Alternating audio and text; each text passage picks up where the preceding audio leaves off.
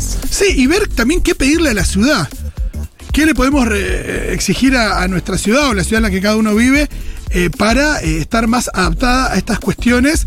las ciudades en el mundo se recontra adaptan a sus condiciones climáticas y parecería que Buenos Aires no.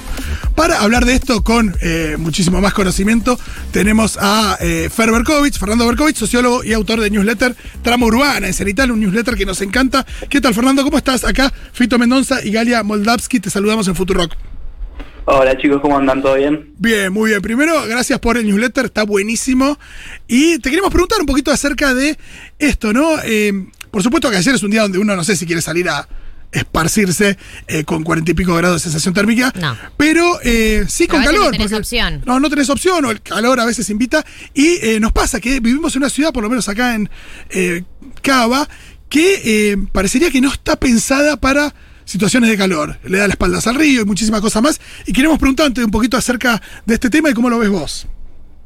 Eh, bueno, la verdad que, que, lo que vemos en la ciudad de Buenos Aires, todas las ciudades por definición son lo que se llama islas de calor. O sea, la mayoría de los aglomerados urbanos lo que pasa es que se acumula mucho calor durante el día porque eh, eh, porque hay mucho hormigón y mucho cemento y mucho asfalto eh, y todos esos son materiales que acumulan calor durante el día. Entonces lo que lo que pasa lo que no pasa es que a la noche eh, baja mucho la temperatura o sea hay mucha menos amplitud térmica que fuera de la ciudad. Esa es como la principal característica de las ciudades. Después es ridículo perdón Fer es ridículo pensar que ese calor de alguna manera es energía que se podría aprovechar no, no, no es ridículo para nada. De hecho, hay, hay empieza a haber experiencias donde las terrazas de los edificios eh, tienen paneles solares, por ejemplo, y ahí de alguna forma se está reutilizando ese, ese calor que se acumula durante el día de otra forma. Está bien, perfecto. ¿Y qué decías, perdón? No, no, decía que bueno, después hay distintas eh, estrategias para, para mitigar eso. Una puede ser esa que acabamos de mencionar.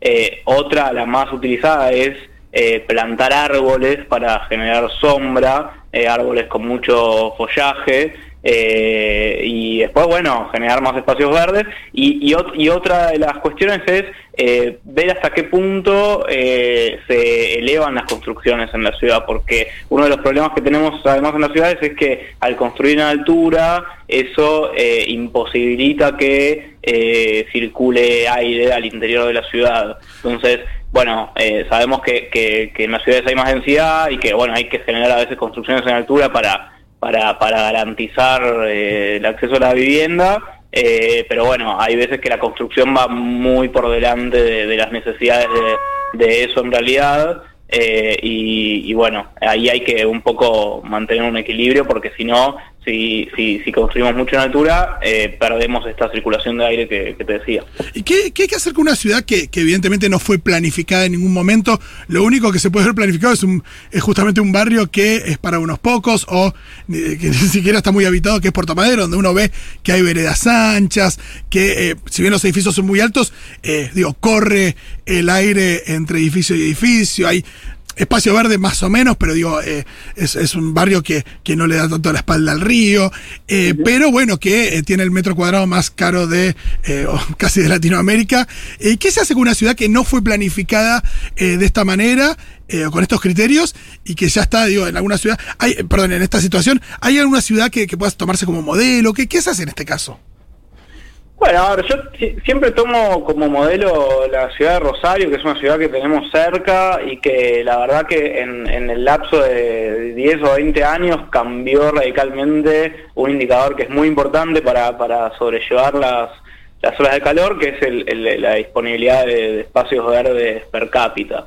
Eh, lo que hizo eh, Puerto Madero, lo que hizo Rosario eh, fue en las zonas derruidas del puerto, en vez de generar un, un, puerto madero como hicimos nosotros, eh, generar un frente costero público eh, donde la mayoría de, de, la... Perdón, me están tocando el timbre.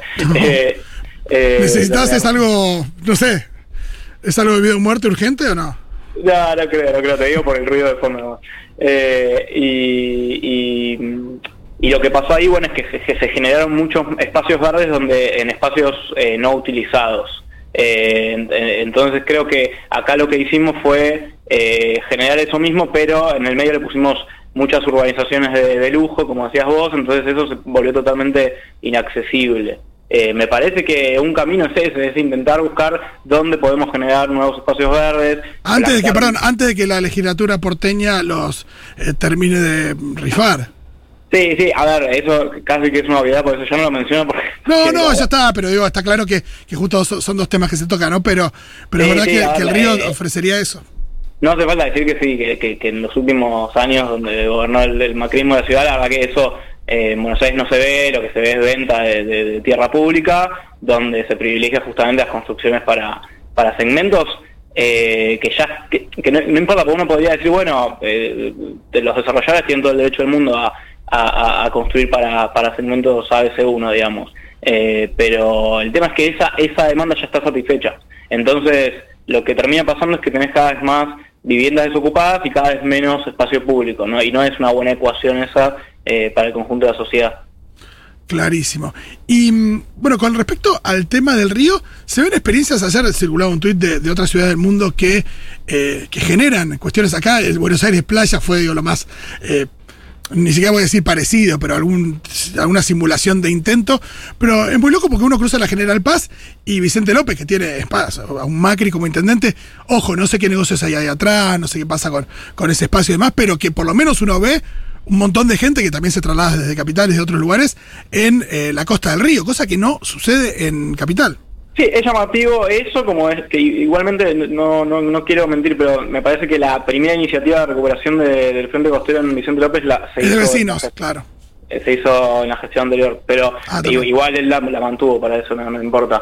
Eh, eh, en Rosario igual, de hecho, es lo mismo, de alguna forma, porque es el socialismo que gobierna en, en, Rosario y el socialismo en la Ciudad de Buenos Aires votó a favor de la venta de, costos de eso es una contradicción Después, bueno, eh, vemos también eh, todo, todo un tema que, yo escribí en su momento eh, sobre... ¿Me escuchan ustedes? Sí, sí, claro, claro.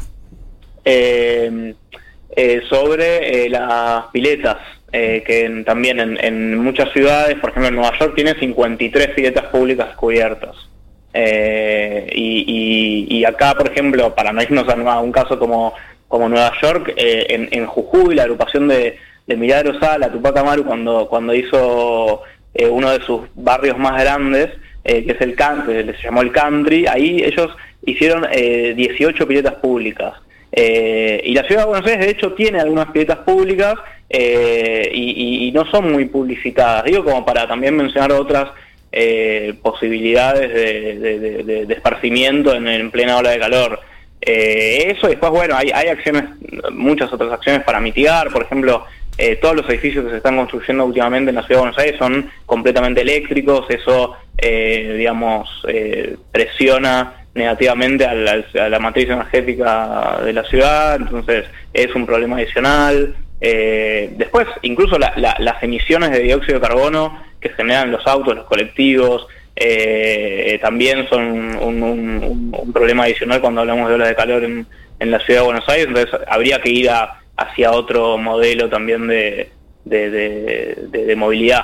Ahí también, bueno, se habla mucho de, las, de las ciclovías y el, y el empuje que eh, mete el gobierno de la reta sobre, sobre el tema. Macri mismo eh, habla mucho del tema, ante la imposibilidad, no sé si, eh, por qué no, pero esos 10 kilómetros de subte por año que, que a esta altura tendríamos el subte, no sé, de Londres. Se habla mucho también de esta ciclovía nueva en la Avenida Libertador, eh, que va a abarcar, no sé si desde casi la General Paz hasta Retiro, no sé bien cómo, cuánto va a durar, pero e, ese tipo de obras tienen sentido o no tiene sentido, ¿vos cómo, las ves? Porque también ya son lugares que tienen espacio, digo, justamente estamos hablando del Corredor Norte, que es el que goza de la mayoría del espacio verde de la ciudad. Eh, no sé, ¿qué opinas de, ahí, de, de, esa ciclovía y esa obra, que aparte es una obra, imagino, muy cara y que lleva mucho tiempo?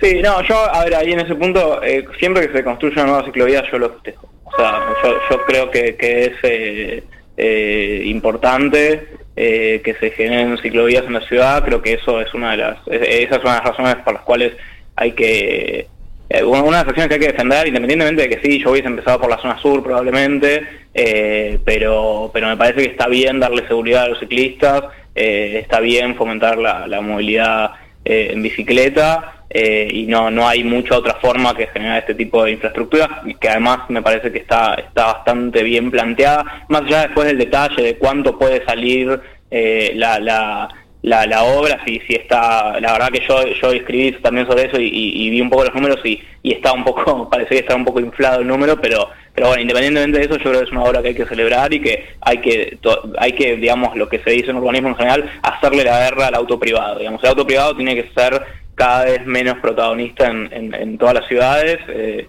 para, para poder generar una movilidad más sustentable. Para eso necesitas sí o sí fortalecer muchísimo el transporte público, algo que ya, como dijiste vos, este gobierno porteño no, no, no ha hecho. Eh, Fer, acá, Galia, eh, te quería preguntar digamos, porque sabemos que el, en el caso, por ejemplo, del el gobierno de la Ciudad de Buenos Aires, han habido muchas políticas públicas que, eh, bueno, no sé, en, detrimento de algunos espacios verdes. Eh, ¿Vos crees que con, con este gobierno eh, hay alguna de las políticas que han tenido que puedan ayudar o fomentar a tener una ciudad eh, más habitable o más accesible? Eh, políticas así de este gobierno para... Y la verdad que me cuesta muchísimo. Eh, no, no la, verdad me cuesta muchísimo. Lo que veo yo es medio, medio todo lo contrario. Como te digo, no hay, no hay, no hay política eh, activa para, para ayudar a, ni a generar eso, ni a, generar nuevos espacios públicos, ni tampoco a generar eh, mayor accesibilidad en, términos de vivienda, digo, ¿no? para ayudar a las familias inquilinas, para, digo, el, el Estado porteño podría totalmente empezar a construir por su cuenta vivienda para destinada para alquilar social o alquilar subsidiado. es una política que se genera en, muchas ciudades del mundo y no lo ha hecho.